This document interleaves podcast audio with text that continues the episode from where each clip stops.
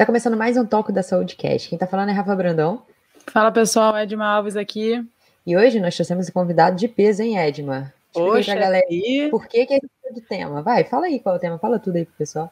O reforço de interestadual esse aí. Esse aqui é graças à internet, Rafa. Se fosse depender só do presencial, a gente não ia conseguir trazer esse convidado. Hoje a gente vai falar de um assunto que foi apresentado para a gente há pouco tempo, relativamente, quando a gente começou a estudar controle motor, entender como o movimento era aprendido, adquirido, aprendido. E a gente ouviu um termo que chamou a atenção a uma abordagem que chama sistemas complexos. Está muito na moda esse termo, complexidade. Nós somos sistemas complexos, não somos um sistema linear, não tem causa e efeito, não tem linearidade nas respostas do corpo biológico.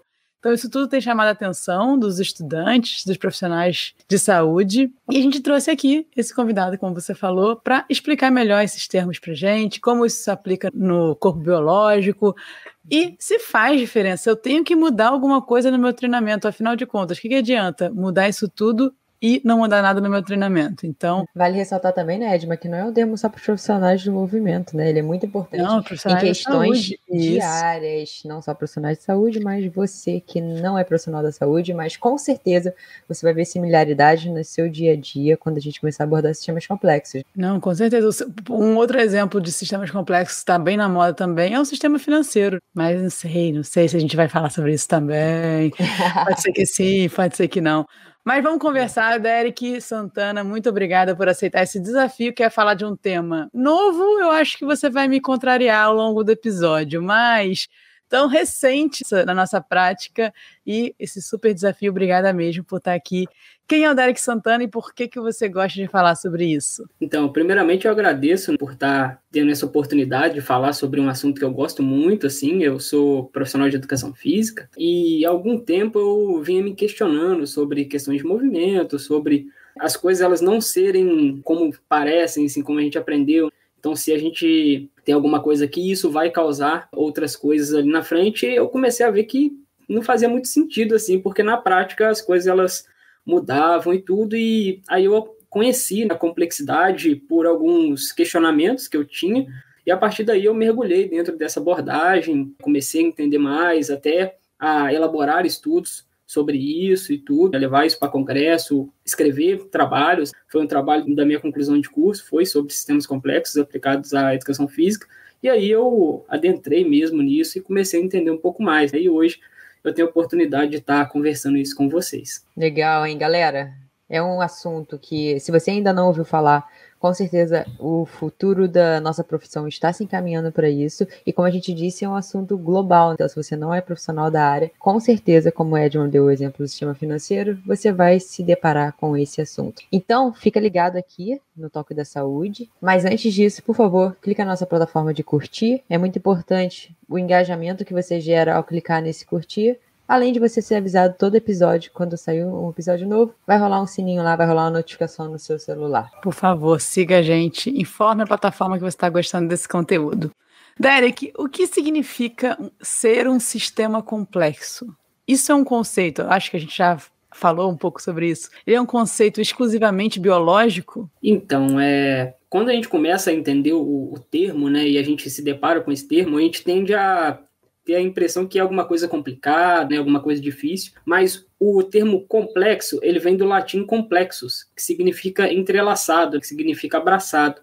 Então, basicamente, quando a gente fala de um sistema complexo, a gente está falando de um sistema que tem muitas partes e essas partes elas estão em constante interação. Então, quando a gente usa o termo sistema complexo, a gente está falando disso, né? a gente está falando de um sistema que é extremamente interligado e que esse sistema ele evolui e se modifica ao longo do tempo. Então, basicamente, quando a gente aborda esse termo, a gente está falando dessa maneira. E quando a gente vai para a ideia de ser um, um, termo da biologia, na realidade, as ciências da complexidade, elas abrangem outros campos, assim, né? Então, desde a matemática, da física, da sociologia, do mercado financeiro, das ciências da computação, da geografia.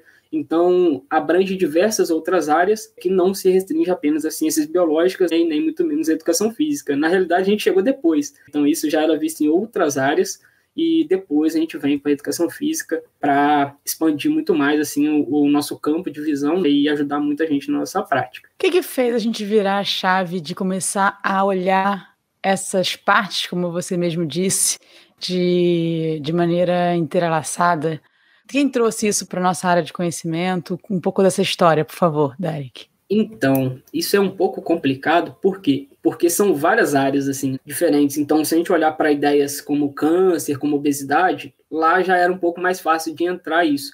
Então, quando a gente vem para a área da educação física em si, né, isso não é tão recente assim, mas a, ao mesmo tempo ele começou a ser mais falado de uma forma mais recente. Então, a gente teve inúmeras contribuições próprio grupo da Natália Balaguer, que traz essas discussões há algum tempo e tudo, mas de fato é, a, a virada de chave a gente não sabe de onde que veio, porque em vários outros campos isso já era mais falado. E aí, se a gente olhar para o movimento, essa não linearidade, isso tudo, a gente volta lá para o Buster. Há mais de 100 anos atrás, ele já trazia esse tipo de, de questão. Se a gente ir para a própria Rússia ali, a gente já começa a olhar para outros autores também, Peter Anok com sistemas funcionais, mas de fato a virada de chave a gente não sabe quando foi. Mas esses pesquisadores eles contribuíram muito para que isso de fato fosse mais propagado. Posso estar enganada, mas quando a gente começa a olhar então para o corpo como um sistema complexo, é uma mudança na base, na maneira de olhar. É uma mudança muito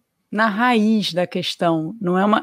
Não sei se eu, se eu tenho essa impressão, é isso mesmo? Sim, é na realidade porque muda tudo. Então, quando a gente começa a olhar esses fenômenos, a primeira questão que a gente vem na nossa cabeça é tá, e o que eu aprendi até agora? Né? Onde que a gente vai colocar isso tudo? Porque se eu entendo o corpo de uma outra forma, tudo isso que a gente explica também tem que ser modificado. Então, ah, como eu explico a organização de movimento, como eu explico a fisiologia, as interações, a dor, a lesão, a performance também mudam né, porque a gente mudou o, o, preceito básico de entendimento do corpo e tudo que diz respeito a ele também acaba se modificando. Legal. Você falou sobre complexo e complicado. É, eu li uma vez, uma, acho que foi no, no livro do Todd Highgrove, ele falando da diferença entre esses dois termos, que apesar da gente falar na vida cotidiana como coisas iguais, complexo e complicado, na ciência não é bem assim que funciona. Por muitas das vezes nós tratamos o nosso corpo como um sistema complicado, que é que no livro ele cita como se fosse uma máquina, onde as partes elas têm interrelação, só que tratando uma, você pode interferir na outra e pode acabar não funcionando o sistema. Tá? Eu troco uma peça, quebrou uma peça, o sistema não funciona, dá pane total. Já quando a gente puxa para o complexo, que ele cita que é o ser humano, as partes elas se conectam, mas necessariamente se você mexer em uma, todo o sistema ele para ele se auto-organiza. E você acabou falando disso e eu lembrei dessa diferença que ele dá. E é o que acontece na nossa prática. Muitas das vezes, nossos exemplos, até a nossa fala, é, aquecendo a máquina. A gente sempre trata o ser humano como uma máquina. E pode ser bobeira ligar para esse termo, só que tem uma profundidade no termo do complexo. Que se você começar a deixar essas pequenas partes passarem, talvez você não entenda o porquê que a gente fala, não, o corpo não é uma máquina porque gera uma certa profundidade, né, Derek? E com relação ao que você disse da prática, o que, que muda eu entender de sistemas complexos no caso de jogar para o meu treinamento? Então, muda tudo. Né? Igual a gente já falou um pouquinho aqui, se eu mudo toda a ideia de entendimento do corpo, tudo muda. Então muda como eu olho o movimento, muda como eu enxergo o processo, né? muda como eu avalio, como eu intervenho, e, em última instância muda no produto observável, né? que é o exercício. Então, o produto observável para todo mundo é o exercício. Só que para que eu modifique né, esse produto observável, eu tenho que modificar todo o entendimento que vem antes. Então, como a gente muda todas essas concepções, o produto observável que é o exercício ele acaba também sendo alterado, porque a gente considera coisas hoje que a gente não considerava antes, como por exemplo a interrelação com o ambiente. Então, por muito tempo, isso inexistiu, assim, a gente nunca pensou em olhar para o ambiente, só que é indissociável, né? A gente tem uma relação mútua com o ambiente, tudo que a gente faz é interação com o ambiente, então a gente começou a olhar para isso também e olhando para isso, tudo se modifica. Vamos começar a entrar então, assim, nos termos que para a gente começar a entender que, que essa abordagem trouxe de termos para gente, para a gente prestar atenção? Mas antes, é, eu queria fazer uma pergunta anterior ainda. Como você mesmo falou, é difícil saber a virada, que momento que a ciência do movimento, vamos dizer assim, se apropriou desses conhecimentos. porque muitos desses conhecimentos vêm de outras linhas, como você mesmo falou, linhas sociais, de estudos sociais, muito do estudo da psicologia. Então eu queria antes de a gente começar a entrar nos termos, você me falasse com qual outras abordagens essa abordagem conversa, se tem algumas outras, alguns nomes. Você falou de ambiente, então já me traz, já me remete uma outra abordagem. Então, queria que você falasse um pouco sobre isso para a gente começar a entrar nos termos. Show. Então, ela conversa sim, é mas apenas com aquelas que têm uma compatibilidade metodológica, porque como a complexidade ela é um contraponto ao reducionismo, então, como vocês deram o exemplo de máquina, se eu considero o corpo como um sistema complexo, eu não vou adotar uma abordagem que considere ele como uma máquina, ou então eu não vou adotar uma abordagem que ignora o ambiente. Então, de fato, a gente tem muitos conhecimentos que são complementares à ideia de sistemas complexos como por exemplo a dinâmica ecológica, que ela surge ali em 92 com um artigo do Davis que só foi aceito em 94 e a partir dali eles começam né, a, a trazer essas questões com a pedagogia não linear, que muda a forma como a gente intervém no, nos alunos, com a própria abordagem conduzida por restrições, elas conversam muito bem. E anterior a isso, conversam muito bem também com a teoria ecológica né, de James Gibson, não só ele, né, antes dele já tinha o Buskin trazendo ideias de design representativo, a própria teoria de sistemas dinâmicos conversa também muito bem com essa abordagem, então aquelas que têm uma compatibilidade minimamente aceitável a gente utiliza também como arcabouço ali para a prática. Essa era uma dúvida minha, porque quando você vê muitas abordagens, quando você começa a estudar, você começa a pensar assim, será que elas, se é, eu acredito em uma, não posso acreditar na outra? Mas agora você me deu uma ideia bem. Se elas partirem do mesmo princípio de, de entendimento do corpo, elas podem ser complementares. Exato, e assim, a gente tem abordagens que elas são bem específicas, como por exemplo, sistemas dinâmicos, ele não é uma teoria comportamental, então você não pode usar ela para explicar comportamento. Então você precisa da teoria ecológica para vir e ajudar a gente a explicar comportamento, você precisa de outras para explicar aprendizagem, para explicar é, interação. Então, tem teorias hoje em dia que já partem do princípio de complexidade, como eu falei, a dinâmica ecológica, a própria pedagogia linear e abordagem conduzida por restrições, ela já parte de um ponto comum. Então, fica muito mais fácil para a gente entender isso. O primeiro termo que me vem à cabeça quando vem a sistemas complexos é ambiente, indivíduo e tarefa. É, você já falou um pouco sobre ambiente. Fala um pouco sobre esses termos, por favor, da onde eles vêm, o que, que eles mudam no nosso entendimento de movimento? Então, esses termos, assim, é, ficou muito claro para a gente quando o Cal Neal, em 86, ele traz essas ideias. Então, ele trouxe essa ideia de que o movimento ele emergiria da relação do organismo, da tarefa e do ambiente. Então, ele, para você ter um, um mínimo de raciocínio, como é muita coisa, ele separou entre essas três esferas e aí o movimento ele emergiria dessa relação. Então, a partir daí a gente começou a entender que a gente não consegue explicar movimento apenas olhando para o indivíduo, porque eu tenho que saber aonde ele se movimenta e o que, que ele está fazendo. Então é uma virada de chave totalmente. Isso lá em 86 já era descrito. Né? Hoje em dia a gente tem uma abordagem até um pouco mais nova, onde eles reconstituem a ideia do Neil que é a ideia da Balaguer de 2019, onde ela traz que a tarefa emergiria da relação do organismo com o ambiente. Então, nada estaria fora da relação do organismo com o ambiente, mas é apenas uma, uma modificação ali, né, uma evolução da, das ideias. Mas isso é extremamente importante para a gente. Essa tarefa seria se movimentar com algum propósito? Seria, seria sinônimo ou não? Qualquer tarefa que a gente realize, porque se eu mudo o organismo e o ambiente, a tarefa também ela muda. Né? Então, ela estaria dentro do organismo e ambiente, dessa interação não estaria como uma variável independente, estaria mais como uma relação dessas duas outras. Boa. Uma outra coisa que me vem à cabeça, que a gente fala bastante, é auto-organização. Nossa, essa aí é complicada. Para quem, quem, não gosta da abordagem é complicado, porque esse, esse termo, ou essa característica, ela é muito questionada, que as pessoas falam, ah, se a gente se auto-organiza, então a gente não precisa fazer nada. Só que isso é um não entendimento do conceito, porque auto-organização é basicamente ela acontece em todos os níveis da natureza e de comportamento do mundo, se a gente olhar. Então, se você olhar o comportamento dos animais, de, de comportamento coletivo de pássaros, de peixes, as estruturas elas estão se auto-organizando, né? Que o nosso corpo não é diferente. Então, o nosso corpo ele tem a capacidade de se organizar sem a necessidade de alguém mandando ele fazer aquilo. Então, sem um controlador. Só que auto-organização é diferente de auto-otimização.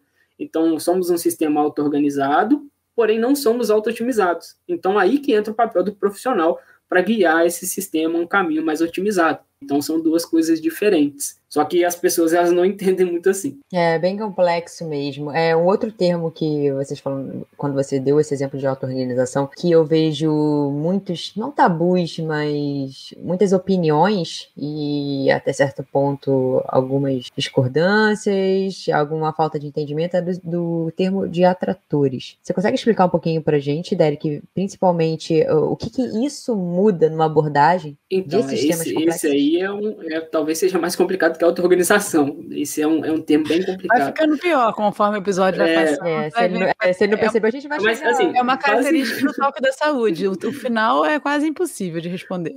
Basicamente, é, dentro do movimento sempre tem componentes estáveis e instáveis. Os componentes estáveis eles são chamados de atratores e os componentes variáveis ali né, são chamados de flutuações.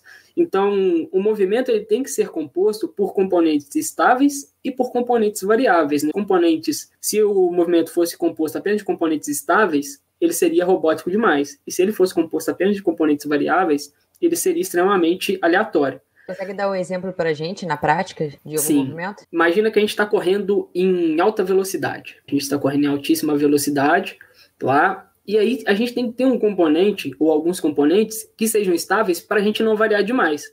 Por exemplo, o nosso comportamento do quadril. O comportamento do quadril ali, a gente gera co-contrações ao redor do quadril para que ele se estabilize durante o movimento. Só que o movimento dos nossos braços, eles são uma flutuação, então eles variam, né? ele faz com que a gente se adapte a, a, esse contexto. Então, sempre no movimento vai ter um componente que é mais estável um componente que é variável para que a gente se adapte aos cenários. E isso, assim, é, acontece o tempo inteiro e não só com o movimento. Né? A gente tem atratores para qualquer coisa do corpo e a qualquer momento. Isso vai variando de contexto para contexto. São termos, entre aspas, diferentes, mas que eles fazem a gente precisar abandonar mesmo alguns conceitos antigos, né? Que não dá para falar assim, ah, eu vou aprender sistemas complexos, mas vou continuar usando, vendo esse esse lado aqui. Eu vou dar um exemplo bem claro, assim, não, não ficando em cima do muro, porque a Rafa já tá assim pensando. Dá um exemplo, Ed, dá um exemplo.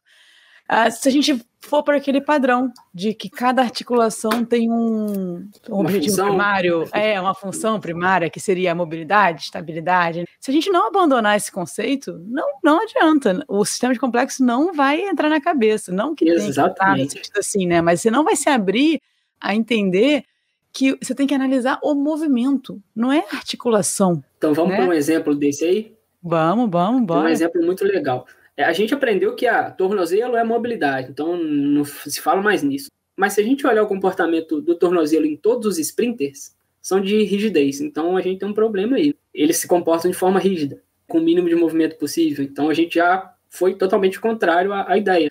Então, eu acho que a gente olhar para o contexto é o mais importante. Não faz muito sentido a gente ter uma coisa que é pré-definida. E se a gente olhar para qualquer outra articulação, acontece a mesma coisa. Então, movimento é contexto. Não tem como a gente ignorar isso e achar que ah, e essa articulação é de mobilidade e essa é de estabilidade. Eu acho que isso é um, um rótulo que não cabe no, no ser humano, né? Mas como rótulos são mais fáceis da gente entender, então fica Ainda mais quando complicado. vem de americanos que, que desenham tudo isso muito bonito no livro, geralmente funciona bem. Mas acho que o grande benefício de mudança, sim, é você analisar, como você falou, o contexto, o movimento.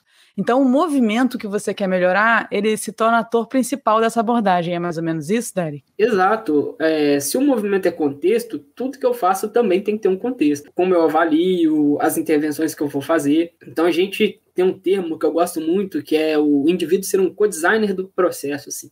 Né? Então, ele deixa de ser um mero executante, passa a ser co-designer como ele está no centro do processo. Então, se ele está no centro do processo, tudo que a gente vai elaborar é mediante o contexto dele.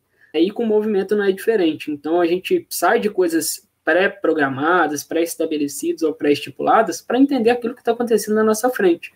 Porque na maioria das vezes é diferente daquilo que a gente aprendeu nos livros, né? principalmente nessas abordagens mais fechadas. E você acha que o papel do qual é o papel do profissional do movimento nesse contexto de sistemas complexos? Por que, que eu estou perguntando isso, tá? É, a gente sabe que quanto mais variabilidade de movimento, tá? Variabilidade de movimento, quanto mais é, tarefas aquela pessoa ser capaz de realizar, isso gera muitos benefícios para o nosso sistema, tá? Mas a gente sabe também que em alguns momentos a gente tem que trabalhar com restrições. Você acha que o papel do profissional de movimento, além de incentivar, obviamente, o movimento, seria um ponto-chave saber trabalhar com essas restrições? Perfeito. É, tem um termo que, que chama co-discovering, é o termo que eles utilizam para o profissional. Então, ele é um co-descobridor ali. Ele deixa de ser um cara que impõe, né, um impositor, o cara que sabe as soluções, que ele não sabe todas, para um cara que vai manipular restrições. Então, ele deixa de ser um impositor e passa a ser um manipulador de restrições, guiando o sistema para um caminho. Mas quem, de fato, dita o que deve ser feito é o próprio corpo. Então, a pessoa, ela visa a autodescoberta ali. E isso muda até na questão pedagógica, porque a gente aprendeu uma pedagogia que é totalmente antagônica à aprendizagem, né? Então a gente manda a pessoa fazer. Então, olha, flexiona assim, joelho para fora, peito para fora. Então, a gente está controlando o movimento. Se a gente colocar um termo mais técnico aqui, a gente está controlando os graus de liberdade do movimento. Então, a gente está tá fazendo o papel de uma máquina. Então, é, seria como se a gente pegasse a mão do filho e fizesse a atividade para ele. Então, ele não aprendeu, só que ele cumpriu aquilo. Porém, se a gente usar um outro tipo de pedagogia, na, onde os indivíduos eles descobrem por si mesmos e a gente manipula as restrições, a gente tem um, uma aprendizagem, a gente tem uma abordagem um pouco mais interessante. Por exemplo, eu não preciso de falar para a pessoa não inclinar o tronco quando ela está fazendo o um agachamento. Se eu colocá-lo na frente da parede, a parede é uma restrição. Então a pessoa vai descobrir por si próprio aquele movimento, né? E a parede ela restringe essas possibilidades da pessoa. Então, até a pedagogia que a gente usa, ela passa a ser diferente quando a gente adota esse tipo de abordagem. E essa seria a pedagogia não linear, que você está dando exemplos? Exato, porque a, a, partir do momento que a gente adota uma pedagogia não linear, assim como o, o nosso próprio corpo, né, a gente deixa de dar a solução para a pessoa e faz com que ela descubra a melhor solução por si própria. Então, a gente guia essa pessoa para que ela descubra essa solução, ao invés de a gente dar a solução, porque isso não gera aprendizado. Agora, Derek, se coloca no, no, lugar. Eu vou me colocar como exemplo, tá? Que fica mais fácil quando a gente fala da gente, não fala do colega. Eu faço isso há 15 anos, tá? O que eu faço antes de aprender sobre isso. Sempre mandei, sempre fiz e sempre, entre aspas, funcionou. Então, olha uh, o trabalho que dá a gente desconstruir né, o que a gente vem fazendo. E se você pensar de um indivíduo, da Edma, imagina pensar de uma classe inteira. O que você está me dizendo é que eu tenho que aprender tu, literalmente tudo de novo mesmo. É, como eu vou levar esse indivíduo a fazer aquele movimento e, e, começar a considerar que aquele movimento pode ter muito, muito mais jeitos de se fazer do que o que eu, que eu achava que tinha. Então, além de a gente dar uma liberdade de aprendizado para o aluno, a gente tem que aprender a fazer isso. E é um desafio e tanto, eu estou dizendo por experiência própria, assim, é um desafio e tanto quando você cria uma restrição, como você deu um exemplo, por exemplo, da, da parede, você vai lá, pensa, pô, vou colocar essa restrição aqui porque vai sair o movimento que eu estou imaginando. Daí tu aluno não faz, cara, ou faz uma coisa que você não esperava. Aí tu fica, caraca, ah, acho que é mais fácil eu falar mesmo para fazer, falar o que, o que ele tem que fazer. Então, é, é um desafio tanto mesmo, assim, a gente precisa falar mais sobre isso mesmo, trazer mais exemplos, mostrar mais, que aí eu acho que um vai dando ideia para o outro, vai dando ideia para o outro, porque quanto menos gente fazendo, mais difícil é de você pensar nessas soluções. Exatamente. E assim, por isso que eu fiquei tão empolgado quando eu recebi o convite, porque a gente tem pouco sobre isso mais disponível para as pessoas, assim, é difícil você achar trabalhos, é difícil você ir atrás por si próprio porque você não sabe onde procurar, né? Então, quando a gente começa a discutir isso mais, quando a gente começa a levar esse tipo de discussão e apresentar outras possibilidades, eu acho que é muito importante. E assim, como a nossa área é muito recente, então a educação física é bem nova, principalmente aqui no Brasil, a gente sempre soube que ela era uma área emergente. E isso era discurso, assim, e ainda é discurso. Então, como área nova, a gente sempre está evoluindo. E isso é a prova. Então a gente sempre vai estar evoluindo e sempre vai estar mudando aquilo que é feito. Só que como a gente tem um, uma interferência bem grande daquilo que é feito afora, principalmente da indústria americana, a gente segue muito esses vieses e muitas vezes a gente fica um pouco fechado e até uma restrição social porque as pessoas elas entenderam que treinamento é dentro da academia, na máquina, fazendo isso aqui. Então a, a própria restrição social ela acaba interferindo diretamente na nossa prática profissional, porque a pessoa vai ver ali ah, fazendo uma coisa diferente, que, que é aquilo? Então, muitas vezes a pessoa até se restringe em relação a isso, mas ao longo do tempo a gente vai mudando um pouco esse cenário. Uma outra diferença também que eu notei quando eu comecei a ter contato é que a gente precisa de volume. O aluno, não necessariamente nas primeiras vezes ele vai ter uma resposta motora é eficiente. Então, ele precisa fazer isso com um certo volume, experimentar, experimentar. E talvez a gente não esteja preparado para dar esse volume, ou a pessoa, ela está tão acostumada no 3 de 6, 8, que ela mesmo não se coloca esse tempo, esse, esse volume. Quando aparentemente essa pedagogia ela é mais lenta, aparentemente. Então, Exato. assim, eu estou viajando ou é isso mesmo? Tá certo. É, é, a gente chama de um aprendizado a longo prazo ou soluções a longo prazo. Quando a gente manda a pessoa fazer alguma coisa, aquilo é uma solução para curto prazo. Se você virar e olhar para ela de novo, ela vai estar tá voltando a fazer aquilo que ela fazia antes. Então, isso responde o problema ali, naquela situação. Só que quando a pessoa está aprendendo, isso demora um pouco. Porque imagina a gente aprendendo na escola a escrever. A gente não vai aprender isso em um, dois, três dias. Isso é um processo. Então, quando a pessoa aprende aquilo, de fato, ela retém. Só que se eu falo para ela aquilo que ela tem que fazer, ela não retém, ela só faz aquilo que eu quero que ela faça. Então, a gente tem dois probleminhas aqui. Um que é aquilo a curto prazo legal, a gente gosta de ver, e o outro que é aquilo que é benéfico a longo prazo, só que curto prazo a gente vai ter coisas que a gente não está acostumado a ver. Porque o erro é importante para aprendizagem. A pessoa errar ali é importante para que ela aprenda. A gente acabou de ter um terceiro problema, porque se Gabriele Uff estiver ouvindo o nosso podcast, ela vai, acho que ela vai ficar chateada, hein? Não, mas a gente bota ela para conversar com não, outros atores não, e aí vai ela é a favor bem. de que gera um aprendizado mais rápido.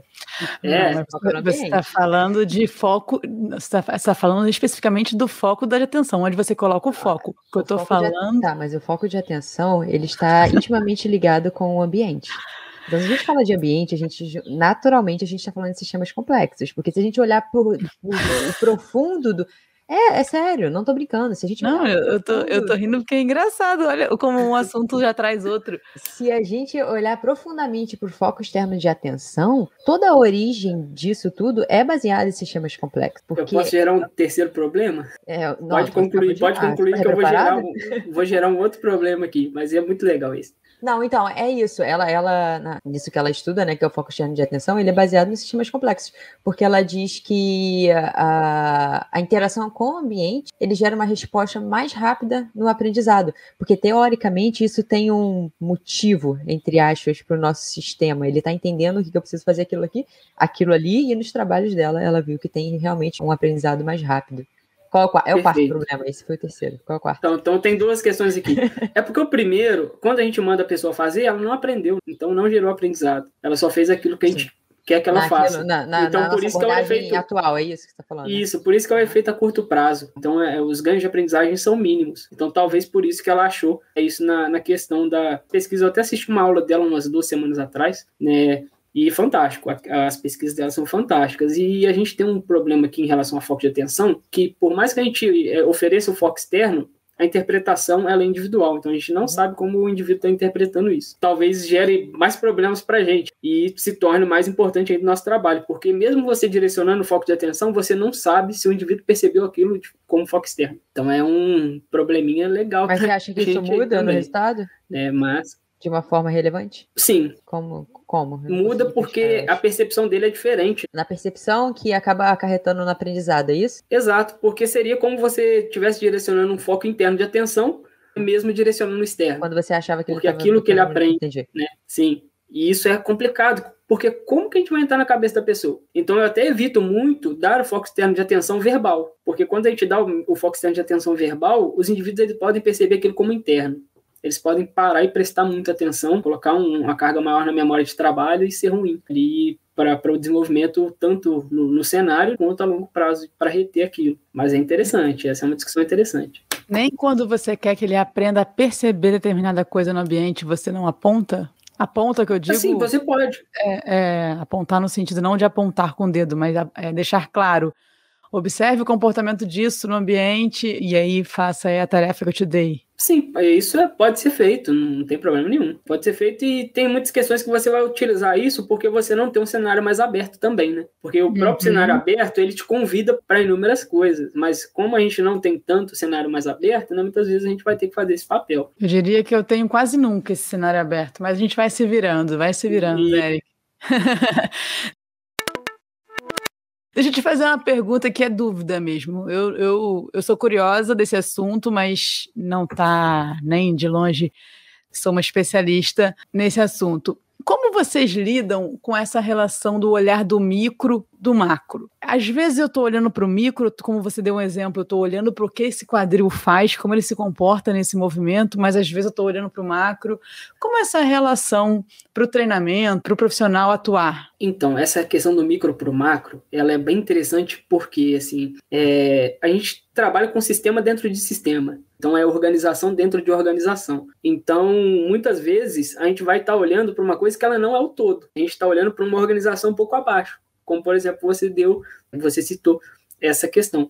Porque se a gente lida com sistema dentro de sistema, então é organização dentro de organização. Por exemplo, se você olhar a organização de um recrutamento de unidade motora, ele é totalmente distinto, porque ali eu tenho muita variabilidade. Quando você vai para o movimento, a variabilidade é menor do que ali. Então, como a gente lida com organização dentro de organização, muitas vezes a gente vai estar tá direcionando a nossa atenção para outras questões além do todo. Por exemplo, eu vou ver como os isquiotibiais se comportam na corrida. Então, para mim, o todo ali é os isquiotibiais. Então, eu quero ver como ele se comporta naquele cenário. Porque senão não tem como a gente fazer pesquisa. Por mais que pareça ser reducionista, não tem como a gente formular uma ideia. Obviamente que eu vou ver o cenário, vou ver todas as influências do ambiente, mas em algum momento a gente vai ter que olhar para outras escalas também.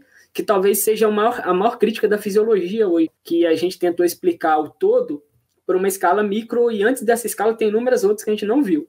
Então, hoje, até a ideia da fisiologia, da network physiology, é olhar para escalas, né? essa interação vertical entre, entre escalas. Beleza, então você, por um momento, você assume tirar, entre aspas, o indivíduo daquele contexto mais parecido, daquele ambiente mais parecido, para assumir aquele todo em algum outro contexto, pensando no micro. Você é, pensando na estrutura. Na estrutura. É, vocês acham que vale a pena? Vale a pena porque não tem movimento sem uma estrutura condizente. Então, em alguns momentos, você vai ter que dar mais ênfase na estrutura. Né? Então, ah, se o, por exemplo, a gente pensa em escala, você pode pensar em escala.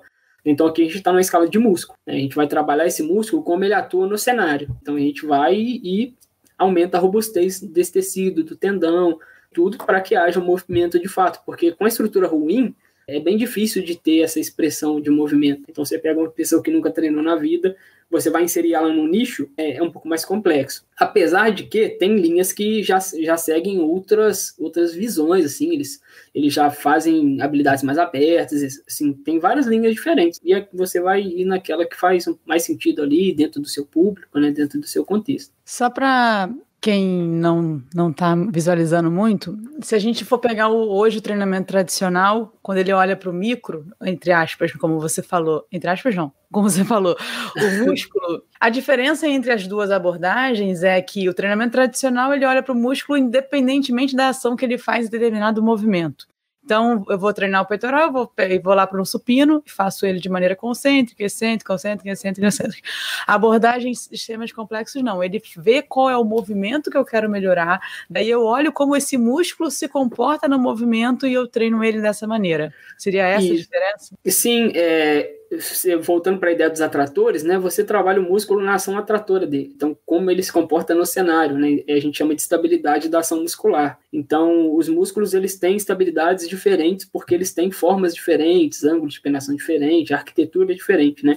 Então, cada um deles, assim, eles têm uma ação específica para contextos específicos. Como a gente deu o exemplo dos isquiotibiais. Então, em alta intensidade, há a hipótese dele atuar de forma quase isométrica. Então isso contraria tudo que a gente viu até hoje, que era excêntrico. Então muda a forma que você vai trabalhar ele dentro de uma sala, com peso ou de qualquer outra coisa. Então, é, assim, caso, o contexto é diferente. Nesse caso, Derek, é, da gente trabalhar em cima dos atratores, faria mais sentido eu variar tarefas ou trabalhar numa tarefa específica com mudanças, uh, digamos assim, não mudanças, mas com. Qual é a palavra, gente? Distúrbios.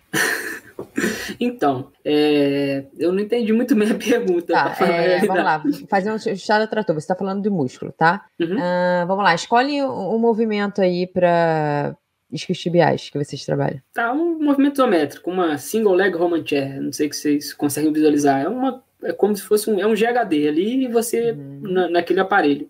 Tá. unilateral. Aham, uhum, beleza. E aí, vamos fazer uma extensão, então, de quadril, de, de coluna Isso. nele. Nesse? Esse seria um exercício tradicional, digamos assim, tá? Se eu quisesse trabalhar com sistemas complexos nele, só o fato de eu fazer esse movimento já é um sistema complexo, eu teria que mudar o ambiente para que gere distúrbio ele nele fazendo esse movimento. É, Você porque o, o, Entendi. É, uhum. assim, talvez seja o, o maior problema que a gente tem hoje, tá? Tá. É, porque o corpo ele continua sendo um sistema complexo independente daquilo que a gente faça. Então ele é por si próprio. E a gente vai buscar uma intervenção que seja condizente com isso. Então, quando você propõe esse tipo de abordagem, você já entende o corpo como tal. Então, eu tá. vou trabalhar esse músculo como ele atua no cenário, que seja mais real ali. Então, primeiro eu estou ganhando estrutura e depois eu posso acrescentar a, a variabilidade, a reatividade. Depois eu vou é, evoluir para outros cenários, para cenários mais abertos. Então, é como se fosse uma construção. Eu acredito uhum. que seja uma construção. Você vai construir. Como se tivesse roteiro, é isso? Não primeiro um roteiro, eu... mas um racional. Um racional isso, ali. Uma, uma escala. Isso, primeiro eu vou, vou ter uma estrutura minimamente boa, uhum. e a partir de ter uma estrutura minimamente boa, eu vou é, atuar ali, né, impondo flutuações nessa estrutura, eu vou atuar usando a retividade do tendão dessa estrutura, depois eu vou jogar isso para um cenário de cooperação de músculo, é, eu vou jogar isso em outras escalas, para um cenário de cooperação com outras pessoas. Então seria trabalhar em escalas. Talvez tá. seja a forma mais fácil que a gente tem hoje. Uhum. E qual é o benefício disso, de, de fazer, na verdade, essa, essa construção? Eu pergunto isso porque, assim, eu, não, eu, eu quero entender a diferença de você trabalhar nessa escala do que você fazer algo como se fosse de cima para baixo, dentro direto no ambiente, né? Isso. Exatamente. Talvez seja a preferência, assim. É, é porque, como a gente falou que tem linhas diferentes, uhum. vai ter gente que não usa nenhum exercício Sim. e utiliza da abordagem. Então, cada um vai seguir meio que uma linha que, que faça um pouco mais sentido. Assim, eu não sou muito radical em relação a isso, não. Sim, então, vai ter gente que. Nomes? Não, assim, por exemplo, se você pegar pessoas que se embasam mais na dinâmica ecológica, elas vão trabalhar habilidades abertas. Então, elas é. vão mexer dentro do próprio ambiente ali. Assim, principalmente com esportes, né? Tem gente que já gosta mais disso como a gente tem uma cultura que é dentro da sala de peso, a gente tentou construir alguma coisa dentro dessa sala de pesos. E que eu acho com certeza vai mudar. Assim, eu, eu já vejo que vai mudar a forma como a gente faz hoje. Então, isso é como a gente faz hoje, mas com certeza também vai ser modificado. Entendi, entendi. Obrigada. Era uma dúvida minha mesmo. Não, é, é uma conversa que a gente tem, né, Rafa? Quando a uhum. gente está olhando assim, a gente fala, mas meu Deus, é, voltamos para voltamos para os exercícios. É, a gente foi olhou o macro, viu que o movimento ele emerge de uma tríade ou de um de, de dois, dependendo de como você vê. E aí voltamos para o banco romano. Exato, exato. Sabe? Então, para quem é, a gente sempre conversava sobre isso. Era, é, e aí é uma preferência de vários treinadores estudam essa abordagem e eles vão aplicando conforme a sua preferência. Uns preferem ir pela escala do micro, entre aspas, da escala, e até chegar no ambiente, outros já acham que o próprio ambiente, a variação do ambiente será capaz de treinar essa posterior de coxa, por exemplo? Talvez então, seja a maior pergunta, essa seja a maior pergunta, porque, por exemplo, se você pegar uma linha do Franz Bosch, pegar uma linha da Balaguer, é, você vai, vai fazer a mesma pergunta, porque para um, é mais importante você fazer esse tipo de relação, para o outro, não. E assim, tem gente que eu também não usa exercício com a pessoa. Né? Eu crio layouts. Para outros, eu, eu utilizo, né? dependendo do contexto ali que eu vejo que vai precisar. Então, acho que é mais preferência nossa de entendimento de tudo porque a, a, prática, na realidade, ela nunca vai ser igual. Então, cada profissional tem a sua identidade, tem aquilo que ele também acha importante. Então, acho que isso é, é o mais importante. Assim, por exemplo, vocês têm uma identidade bem específica. Então, aquilo que vocês trabalham, por mais que seja os mesmos conceitos que eu utilizo, uhum. soa um pouco diferente. Mas, no, no final ali, todo mundo está usando da mesma coisa.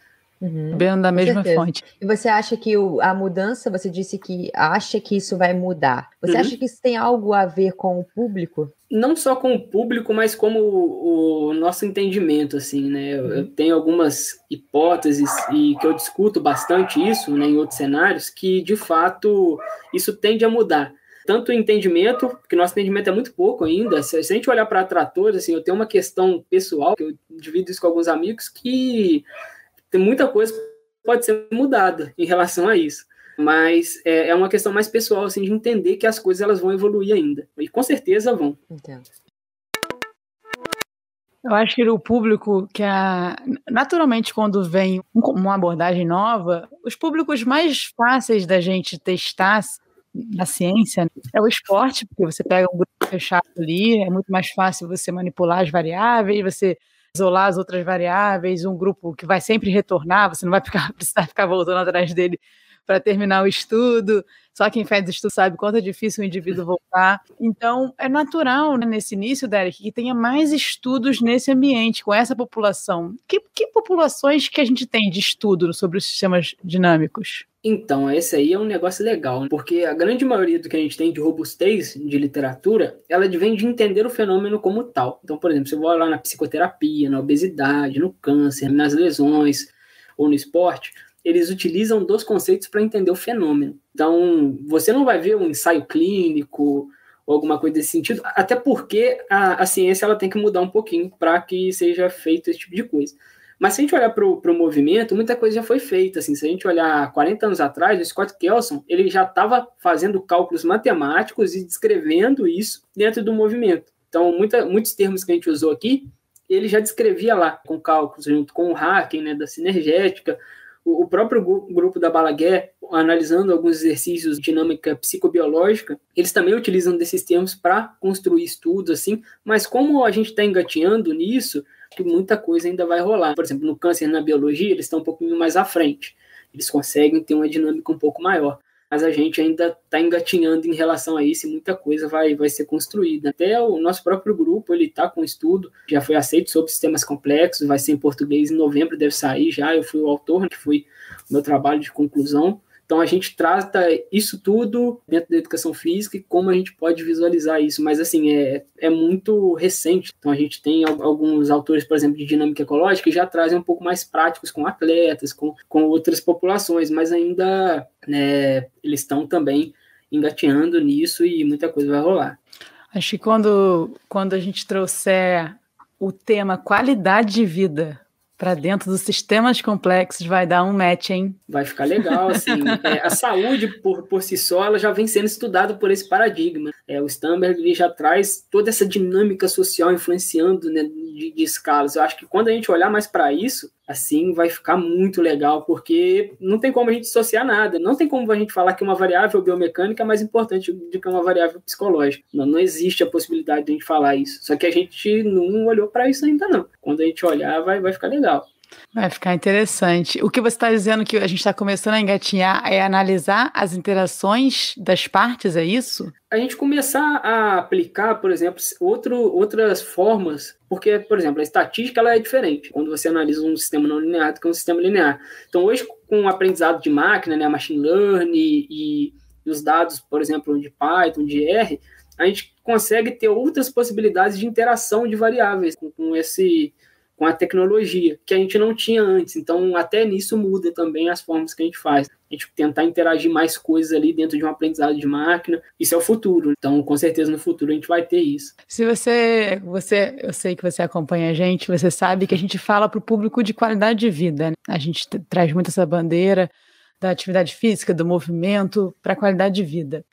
Como você acha que essa abordagem pode ajudar a gente na transferência para essas atividades do dia a dia? Isso, isso aí é um negócio legal. Transferência é um negócio complicado, mas assim, é, dois pontos principais que essa abordagem traz para a gente é, o primeiro, olhar para o processo, tá? E geralmente a gente não olha para o processo quando fala de transferência. E o segundo é que a gente não pode assumir que um exercício ele transfira automaticamente para o contexto. Assim, as duas coisas mais importantes que essa abordagem traz, acho que é isso. E aí, como a gente está olhando para outras coisas que a gente não olhava antes, fica um pouco mais fácil da gente entender o porquê disso. Então, hoje tem abordagens que trazem dimensões de especificidade, onde a gente não olha simplesmente para o movimento para o exercício, então a gente olha para as questões motoras, para as questões sensoriais, para a própria intenção da pessoa em realizar aquilo, da, ideia de controle, de carga.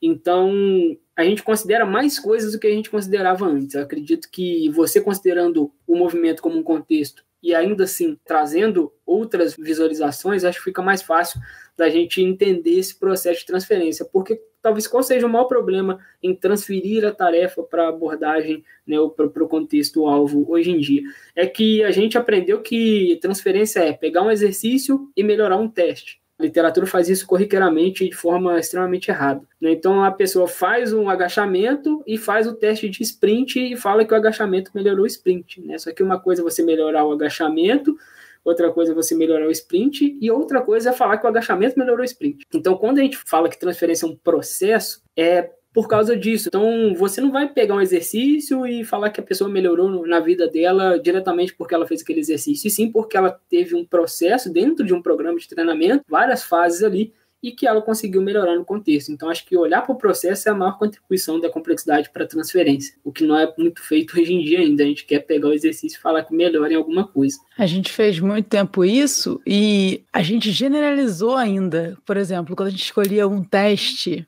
é, qualquer que seja o teste, a gente pegava alguns testes, eu, ah, eu quero ver se esse exercício melhora a minha resistência de ficar em determinada posição. Só que aí o título do, do artigo era melhora a sua, a sua capacidade muscular, ainda era mais generalizável ainda, tipo, você melhorava em um teste, em uma coisa específica, como você mesmo falou, você nem podia falar que foi aquele exercício, aquele programa, e ainda aumentava mais ainda. Quer dizer, por muito tempo a gente achou que tinha alguns exercícios mágicos. Era só fazer esses exercícios que a magia acontecia. Exatamente. É, esse é um erro comum, né? até de avaliação. Então a gente usava muito um teste falava: olha, você apresentou isso nesse teste, então quando você fizer todas as outras coisas da sua vida, você vai apresentar também. Igual o valgo dinâmico. Ah, fez o step down lá e apresentou o valgo dinâmico. Então, quando você estiver agachando, quando você estiver subindo a escada, vai apresentar também. E não existe isso não, né? Esse tipo de generalização com o movimento não existe, porque o movimento é contexto, né? Então, você melhorar ou não no teste não quer dizer que você vai melhorar ou não no contexto. Só que a gente ainda não olhou muito para isso. Acho que quando a gente olhar mais para isso, até a forma de pesquisar é diferente. E, consequentemente, a forma que eu aplico na prática, a forma que eu avalio, Hoje em dia eu acho muito mais rico avaliar a pessoa se movimentando, eu crio um layout para ela se movimentar dependendo do contexto, do que simplesmente aplicar um teste para ela. Então eu vejo como ela soluciona problemas de movimento, para mim é muito mais importante. Obviamente, hoje em dia eu consigo utilizar a tecnologia, o celular, um sensor, assim, para fazer um, algum processo de avaliação, mas eu acho que isso é mais rico do que simplesmente estereotipar comportamento. Legal. É, nós temos dois públicos ouvindo aqui o nosso podcast. Um são os profissionais do movimento da área da saúde, muitas das vezes, e outro é o público leigo. Se você pudesse vender a mudança, não a mudança, tá? Mas a pessoa que nunca ouviu falar sobre essa abordagem, se você tivesse que vender essa abordagem para esses dois públicos, de maneira separada, obviamente, o que, que você diria? Pode se colocar como,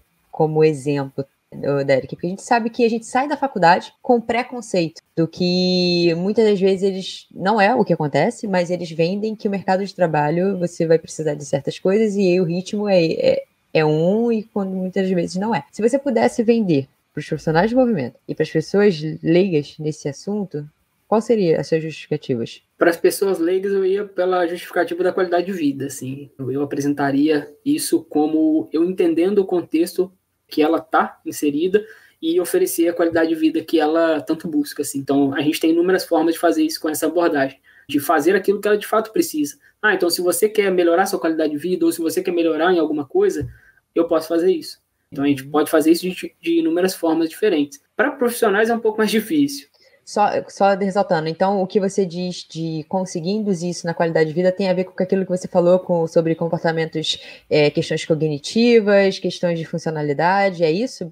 Tudo, tudo isso. Incluso ali, aí a gente vai entrar em esferas que muitas vezes não se restringem ao exercício. Então a gente vai estar coletando dados dessa pessoa que extrapolam a ideia do exercício em si, como uhum. questões de dor, questões de estresse, de sono, de recuperação. A gente vai estar tá tentando ali cercar inúmeras variáveis para que de fato a gente entenda aquele contexto e promova isso juntamente com a pessoa. Você acha que essa também pode ser uma das formas de você gerar uma certa adesão e aderência ao exercício físico? Entender isso? Com certeza. Com certeza, porque a gente não fica preso né, em uma abordagem. Ah, você vai fazer o agachamento. Por quê? Porque tem que fazer. Não tem que fazer. Legal. Né? Na realidade, você, como ele é um co-designer, ele está no centro. Então a gente vai guiar ele para alguma estratégia que a gente queira, mas tudo isso mediante ao que ele também busca com a prática. Bacana. Não simplesmente mandar ele fazer as coisas. Para o profissional é um pouco mais difícil, porque o profissional ele, ele, é refém daquilo que ele vê. Então se ele não vê um exercício que é diferente, ele não compra a ideia. Ele quer ver o exercício mirabolante, ele quer ver a, a, o marketing ali, o que, que eu vou pegar e transformar isso para a prática. Porque quando a gente fala desses conceitos, eles são muito densos. E as pessoas não querem isso. O profissional ele prefere um exercício diferente do que um conceito diferente. Então, para que se você tenha isso, as pessoas elas vão muito naquilo que elas veem. Apesar de eu não gostar muito disso, né, eu nem vendo tanto essa imagem, mas eu acho que é isso que se vende hoje em dia, mesmo eu não concordando, nem um pouco. Então, o seu motivo seria, na verdade, o que você falaria para os profissionais é abrir mais a sua mente mesmo e. Isso, aí eu tentaria pegar esse conteúdo e mostrar: olha, pode ser diferente. E não simplesmente mostrar um exercício diferente. Então, é, é o que eu venho fazendo na rede social, assim, eu tento trazer discussões ali. Raríssimas vezes eu coloco algum, alguma prática, assim, porque eu acho que a discussão a, a priori ela é mais importante. Porque o exercício é só um exercício, até que ele, ele se prove o contrário. Então fazer o exercício não garante nada assim, né? Ah, vou fazer isso, vou melhorar. A gente sabe que não é bem assim que funciona. Entendi. Ah, uma pergunta, Hélio. Eu tenho a última. Não, não, não precisa ser a última, tá? Vocês podem. Mas uma. Por que você acha, em que momento ficou parecendo que qualquer coisa é, podia ser qualquer coisa? Porque uma, uma das críticas, quando a gente falou lá da, da auto-organização, por exemplo, em que momento você acha que esse conceito ficou parecendo que pode ser feito qualquer coisa, já que não tem um, um jeito certo de fazer? Pode ser feito qualquer coisa. Assim, é frequente, porque se a pessoa não tem um entendimento mínimo, ela vai ter esse julgamento. Então, qualquer pessoa que entre nessa abordagem que não conheça, ela vai prejudicar. Ah, então, se não tem um padrão, se não tem uma normativa, faz de qualquer jeito. E ainda assim, se isso desafiar aquilo que ela acredita hoje. Então, se ela acredita que você corrigindo a biomecânica da pessoa é o certo, então você fala que pode não ser assim, ah, então pode fazer qualquer coisa? Na realidade, não. Porque, assim, dentro de um contexto, é, a gente tem inúmeras restrições ali, tanto restrições sociais como restrições da própria anatomia do corpo, e tem, tem inúmeras outras coisas que, que a gente vê que limita nossas possibilidades. Então, não é fazer qualquer coisa, até porque a, a gente tem uma variabilidade né, até certo ponto que ela resolve o problema depois disso ela é o problema. Então, não é simplesmente fazer de qualquer maneira, né? Mas eu acho que, que esse é o ponto. As pessoas que mergulham nessa abordagem e não têm um conhecimento assim prévio ou já quer prejudicar alguma coisa, elas acabam indo para esse lado, de fazer qualquer coisa, de poder fazer qualquer coisa. Eu acho que é uma defesa mesmo, porque isso não, não é só no sistemas complexos. Saiu um artigo clássico que qualquer tipo de exercício não era exercício de controle motor não era melhor do que qualquer outro tipo de exercício para dor lombar. E aí, a partir desse, dessa frase, virou, podia fazer qualquer coisa. Mas, tipo, essa frase não significa isso. Só significa assim, que a gente, é... não, a gente não tem superioridade de um tipo sobre o outro mas você ainda tem que considerar as capacidades atuais da pessoa, o estado atual da pessoa, como ela chega. Isso tudo não anula as outras coisas que a gente aprende. E, então, me incomoda, eu acho que é uma defesa. Ah, isso aí, não, isso aí tá falando que pode fazer qualquer coisa e tal. E sem contar que as perguntas dos estudos, na maioria das vezes, elas estão erradas. Então, quando você tem uma pergunta errada, por exemplo, melhor exercício para dor lombar, aquela revisão clássica a pergunta já parte de um ponto errado. Né? Então, se a pergunta é errada, a resposta da pergunta, para mim, não importa. Né? Ela vai ser errada também. Então, quando a gente fala exercícios de controle motor, assim, eu acho que é um equívoco absurdo. Porque o que, que seria? Mesmo que a literatura ela use esse termo e utilize isso para algumas coisas específicas. Mas eu acho que é um problema da nossa área, porque a gente pega um conceito e transforma em exercício. Exercício de controle motor, exercícios proprioceptivos, exercícios sinestésicos, exercício de consciência corporal. Então a gente pega um conceito e tenta transformar isso em exercício. Eu acho que é um probleminha bem grande assim que a gente tem, né? Rafa, acho que eu encerrei a minha mentoria, a minha. A minha... Ficou satisfeita? Eu acho que eu fiquei. Por hoje, acho que eu vou liberar o Derek. Posso liberar o convidado então? Edma? Não, ainda não, porque a gente tem aquelas quatro perguntas finais, né, Rafa? Você ia esquecendo, né? Jamais. Derek, o que é saúde para você? Essa é boa. É, para mim, saúde é um estado emergente. Assim, eu conceituo dessa forma. Porque tem tanta coisa que influencia que eu acho que a gente separar é, algo, a gente acaba né, errando um pouco. Acho que saúde é um estado emergente de muita coisa. Então, as questões sociais influenciam, as questões de estilo de vida, de prática ou não de atividade, de uma alimentação, né, das questões emocionais. Então, para cada pessoa isso vai ter uma influência maior ou menor. Então, isso é bem individual também. Então, a saúde ela emergiria desse, desse resultado e isso é, é bem individual, assim. Então, eu conceituo como um estado emergente. Se você pudesse escolher alguém para tomar um café, quem seria e por quê? É, eu escolheria o Nassim Haramein. É um físico suíço. Acho que é uma das maiores mentes que a gente tem da nossa era, assim. Tem formulações fantásticas, estudos fantásticos. E como eu, antes da educação física, eu queria física, tenho essa tendência de, de, de tentar conversar, assim, com, com pessoas dessa área. Eu gosto muito. Ô, Edma, Aí a resposta é por que, ele estuda sistemas complexos. É por isso, óbvio, né? Agora ah, ficou claro, né? Poderia ter falado isso. É meio estranho, é, né? Um estudante. Me encontrei. É. Me encontrei. Quando eu, então aproveitando, quando eu vi seu Instagram pela primeira vez, me assustou isso. Eu falei, gente, olha ele, muito novo. É, eu acho que você ainda era estudante quando Não eu te é conheci. Comum, né? Eu tenho um mês e pouco de formado. É, então era isso. É, eu falava assim, Rafa, essa nova geração vai vir engolindo e tal, mas tipo assim, você é um, um não é um em um milhão, ainda é fora da curva, não é comum mesmo um estudante ter acesso a, a esse conhecimento. E eu fiquei impressionada por isso, mas agora tá explicado. A física te atraiu.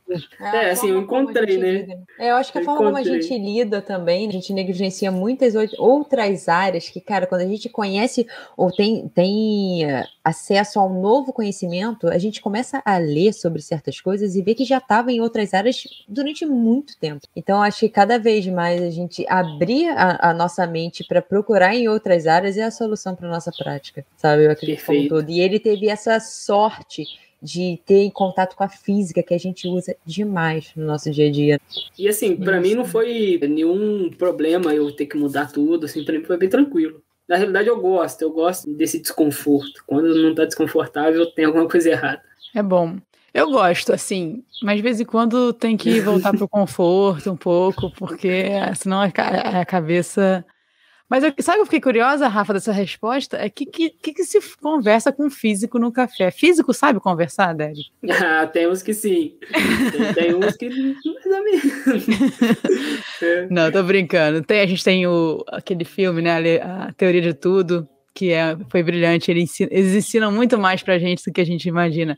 Tem um YouTube bem, bem bom de um físico aqui no Brasil, lá do, do norte, ele, explicando o que, que, que seria suavidade dentro do movimento. E ele estava muito incomodado, porque suavidade é um termo na física não muito bem aceito. Então é engraçado você ver um físico incomodado tentando achar palavras para explicar fisicamente aquilo no movimento.